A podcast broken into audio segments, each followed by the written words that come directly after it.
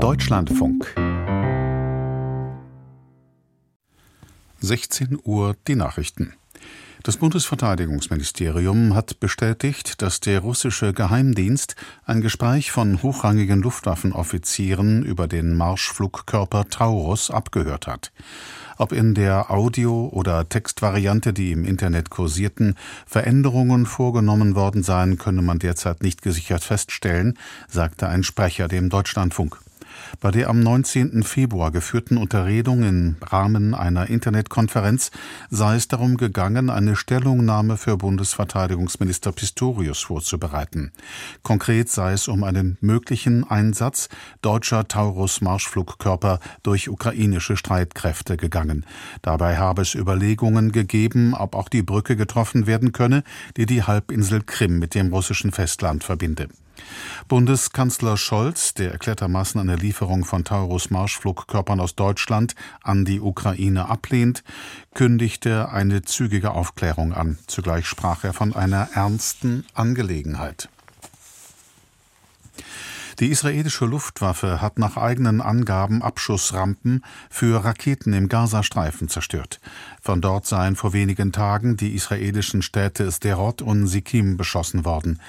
Weiter meldete die Armee die Tötung von mindestens 28 Kämpfern der militant-islamistischen Hamas in Gaza-Stadt und Khan Yunis.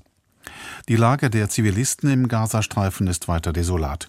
Um die Versorgung dort zu verbessern, wollen die USA in den kommenden Tagen damit beginnen, Hilfsgüter aus der Luft abzuwerfen.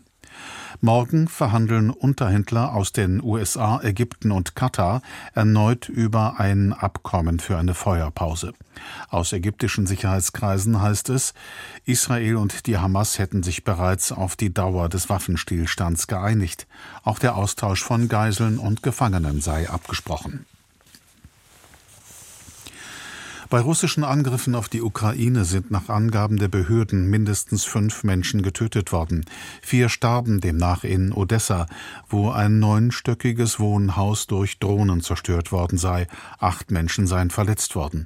Auf Videos wären, waren schwere Zerstörungen und ein Trümmerfeld zu sehen.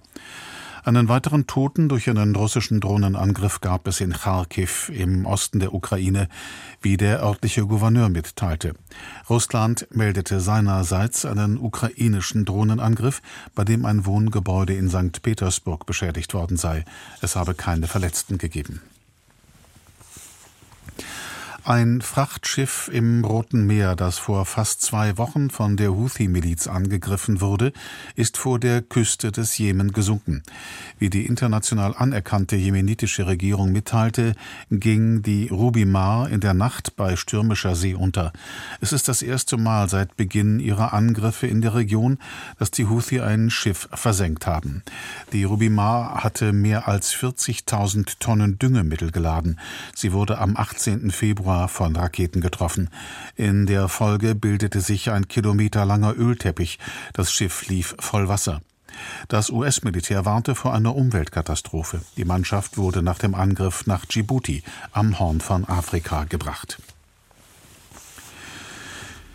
Die europäischen Sozialdemokraten haben den derzeitigen EU-Arbeitskommissar Schmidt zum Spitzenkandidaten für die Europawahl bestimmt. Die Delegierten eines Parteikongresses in Rom wählten den luxemburgischen Politiker mit großer Mehrheit.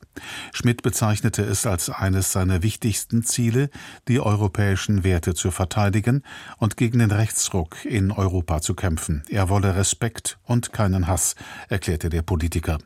Zugleich verwies der 70-Jährige auf die Wichtigkeit einer europäischen Sicherheits- und Verteidigungspolitik. Die Europawahlen finden Anfang Juni statt. Das Wetter. Heute im Osten viele Wolken und etwas Regen im weiteren Verlauf abklingend. Sonst zeitweise Sonne und meist trocken. Abends im Südwesten vereinzelt Schauer, Höchstwerte 10 bis 17 Grad. Morgen im Nordosten und äußersten Westen und Südwesten wolkig bis stark bewölkt, ansonsten längere sonnige Abschnitte, meist trocken und sehr mild, bei Höchstwerten zwischen 12 und 19 Grad, an den Alpen bei Föhn örtlich darüber. Und die weiteren Aussichten am Montag im Norden und Westen stark bewölkt, vereinzelt etwas Regen, sonst nach Nebelauflösung zeitweise sonnig, 11 bis 16 Grad. Das waren die Nachrichten. Mehr Informationen in den Apps DLF Nachrichten und DLF Audiothek.